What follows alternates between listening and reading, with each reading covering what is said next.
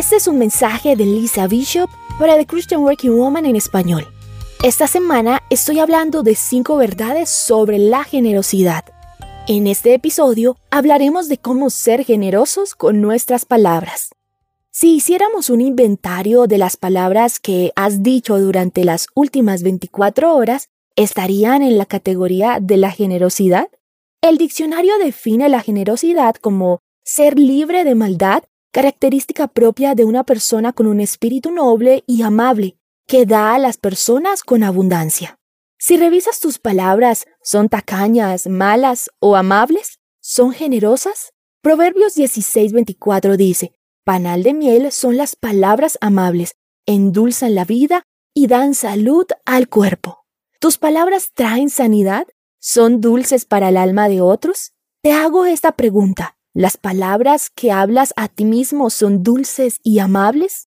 Hace unos días estaba comiendo con una amiga y durante la cena ella compartía todas las palabras y pensamientos negativos de sí misma que había estado meditando, palabras de condena y críticas de sí misma que se repetía en su mente una y otra vez. Hizo una conexión muy interesante acerca de cómo ella se siente consigo misma y cómo eso impacta su trato y sus palabras hacia los demás. Si lo analizas, es verdad. Si te hablas a ti mismo de manera negativa, esto impacta la manera como te comportas hacia los demás. Puedes parecer inseguro, impaciente, con falta de perdón o juzgón. Lo que te dices a ti mismo impacta tu manera de ser con los demás. ¿Cuáles son esas palabras no amables que crees de ti mismo? ¿Qué te dices?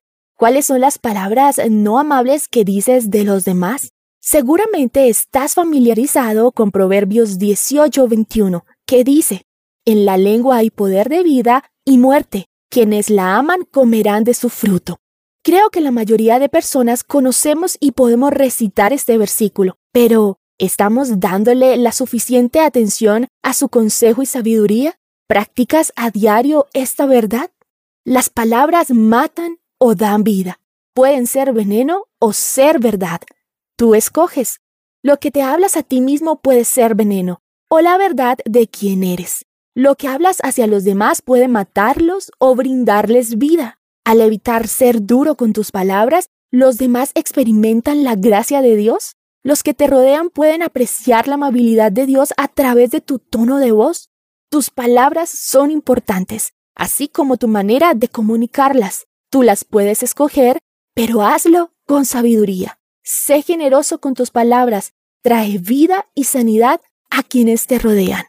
Te invito a que nos acompañes en el próximo episodio para estudiar más verdades acerca de la generosidad.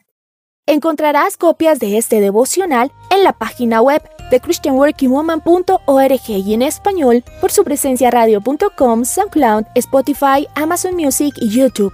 Búscanos como The Christian Working Woman en español. Gracias por escucharnos. Les habló Alexa Bayona.